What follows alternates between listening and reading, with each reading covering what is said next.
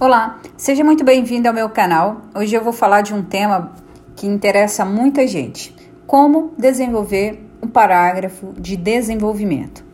Eu vou citar para você quais são as partes fundamentais do desenvolvimento e você tem de entender que dentro do desenvolvimento da redação, o seu repertório é, você tem de ser pertinente, você precisa ter legitimação e você precisa ter produtividade. Como que, que é isso, professor? O que, que é um repertório legitimado, pertinente e produtivo? Acompanhe. A primeira lógica é de construção do desenvolvimento é que você tenha coesão inter, é interparágrafo, né, que é de um parágrafo para o outro, e intraparágrafo, que é dentro do parágrafo. Então é importante que você comece com um elemento de coesão, que faça essa conexão, que você demonstre competência de coesão dentro do seu texto e que mostre que você está dando continuidade, progressão textual para o seu texto. Então você vai começar com o elemento de coesão, vai fazer uma afirmação sobre o argumento trazido por você na introdução. Então você vai fazer uma afirmação com juízo de valor que mostre o que você pensa sobre o argumento, que você vai defender no, no texto. É chamado de tópico frasal. Esta frase tem que ser uma unidade de sentido curta, com sujeito, verbo e complemento, que mostre o que você vai defender. É uma afirmação. Logo em seguida, você vai usar um elemento de coesão para lançar a outra área do conhecimento, que é o seu repertório sociocultural, alguma informação que mostre conexão com a sua afirmação anterior. Essa informação pode ser é, é, você pode usar uma conexão da seguinte forma: nesse sentido, é, considerando a fala de fulano de tal, ou você pode falar, isso pode ser percebido é, na fala do filósofo contemporâneo fulano de tal. E aí você coloca um, uma, uma citação, uma referência, alguma coisa externa que extrapola a coletânea trazida pela prova para mostrar que você tem conhecimento construído ao longo da sua formação. Então, você vai trazer alguma área, ou da filosofia, ou da química, ou da matemática, ou da, da sociologia, para dentro do seu texto que tenha conexão com a primeira frase do seu texto, que era o seu tópico frasal.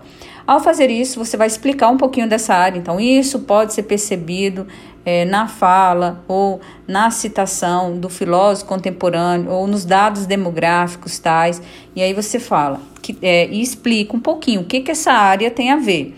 Essa área, essa parte do seu texto não pode ter juízo de valor. É um texto mais expositivo, certo? E aí depois você usa, um, depois que você terminar de fazer essa conexão, de trazer para o texto essa citação, você vai encerrar isso e vai começar a ter produtividade agora dentro do seu texto. Como que eu mostro que eu estou fazendo um repertório produtivo, quando você usa um elemento de encerramento nesse sentido, dessa forma, portanto, assim, e agora você vai fazer a conexão. O que que esse repertório tem a ver com a sua primeira parte do texto? Então você acaba mostrando nesse sentido, conforme defendido pelo autor, entende-se que aí você vai fazer uma conexão da citação com a sua frase, que é o tópico frasal. Então, fazendo essas três partes, você apresenta o tópico, usa outra área do conhecimento para provar para dar conteúdo, para dar sustentação para a sua afirmação e depois você vai conectar essa,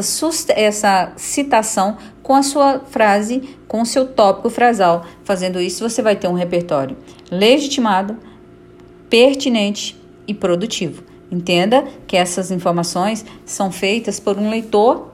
É, não precisa ser, ah, eu preciso ler todos os livros. Não, você precisa ter uma noção de leitura, mas você precisa também ter uma noção de concatenação, de ideias, de sequenciação, de progressão, unidade temática dentro, dentro do texto, certo? Então, espero que eu tenha te ajudado em relação à formação argumentativa dentro do texto.